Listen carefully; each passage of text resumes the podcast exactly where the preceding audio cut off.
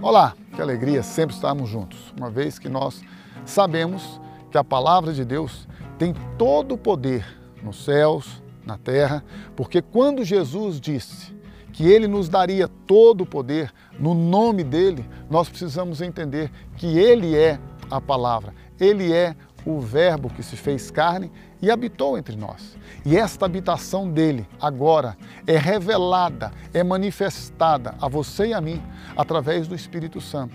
O Espírito Santo não é algo como se nós pudéssemos entender como um fantasma, como algo que fosse somente assim que espiritual, algo como uma nuvem, um sentimento, uma sensação, ou como a Bíblia diz que muitas manifestações do Espírito foram dadas aos homens em referência ao fogo, à manifestação das águas, a manifestações sobrenaturais. Sim, tudo isso aconteceu e acontece.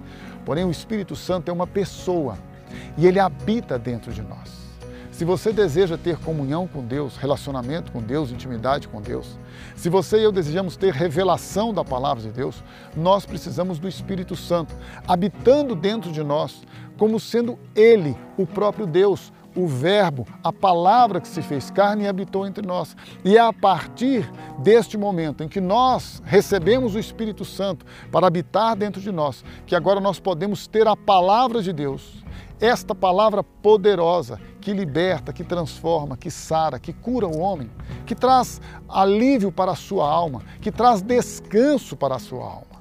Quando você e eu recebemos a presença, a habitação do Espírito Santo, não a visitação, mas a habitação o Espírito Santo habita em nós, ele deseja habitar em nós. E para que ele habite em nós, revelando-nos a palavra de Deus, levando-nos à comunhão e intimidade com ele, é necessário que você e eu experimentemos o um novo nascimento. E você sabe que o novo nascimento não é algo que você experimenta por escapar de um acidente que poderia ser fatal, por ficar curado de uma enfermidade em que os médicos e a medicina e a ciência já deu por findada. Não você experimenta o novo nascimento quando você crê em Jesus e entrega a sua vida a Ele. Quando você o confessa como Senhor e Salvador. Quando você derrama-se diante dele e diz: Tu és a minha vida, Tu és o meu Senhor, Tu és o meu Salvador. E para que isto aconteça na sua, na minha e na nossa vida, é simples.